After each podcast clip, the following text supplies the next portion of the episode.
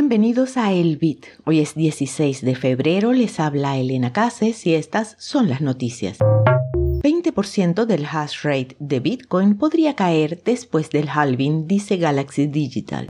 El Tesoro de Estados Unidos desacredita cifras infladas de Wall Street Journal sobre uso de Bitcoin por parte de grupos extremistas. Bitcoin rompe las reglas y se recupera a favor del dólar, no contra él.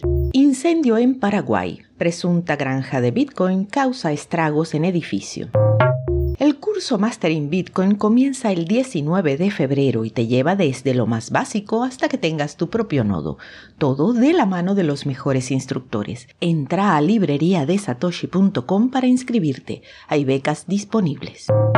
Analistas de Galaxy Digital predijeron en un reporte que hasta el 20% de la potencia minera de Bitcoin podría desconectarse de la red tras el próximo halving. La causa sería la disminución de las recompensas, siendo los mineros más antiguos y menos eficientes los más vulnerables. El halving, que reducirá las recompensas de 6.25 a 3.125 Bitcoin por bloque, supone una presión financiera para el sector. Aunque las estimaciones varían, los analistas predicen un descenso de entre el 12 y el 20% de la tasa de hash. Algunos mineros pueden intentar aumentar la eficiencia o vender máquinas menos productivas a otras empresas en zonas con energía más barata. En general, es probable que el halving cause algún dolor en el sector, pero los que estén preparados pueden salir fortalecidos. Funcionarios del Tesoro de Estados Unidos han desacreditado informes engañosos sobre el uso de criptomonedas por parte del grupo Hamas para recaudar fondos. El subsecretario Brian Nelson confirmó en una audiencia en el Congreso que los métodos financieros tradicionales siguen siendo los preferidos por los grupos militantes y que el uso de criptomonedas ni siquiera es una herramienta popular.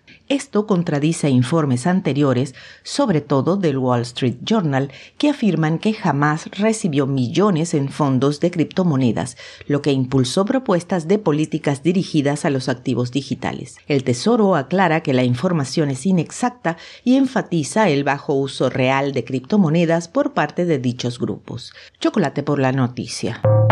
El reciente repunte de dos dígitos de Bitcoin se destaca porque coincide con un fortalecimiento del dólar y un aumento de los rendimientos de los bonos del Tesoro, factores históricamente negativos para la criptomoneda. Algunos expertos sugieren compras de refugio seguro en regiones como China y Nigeria, mientras que otros apuntan a entradas de capitales en ETF con sede en Estados Unidos. Los mayores requisitos del margen para futuros de Bitcoin también podrían haber impulsado el aumento. Queda por ver si se trata de un cambio fundamental o temporal.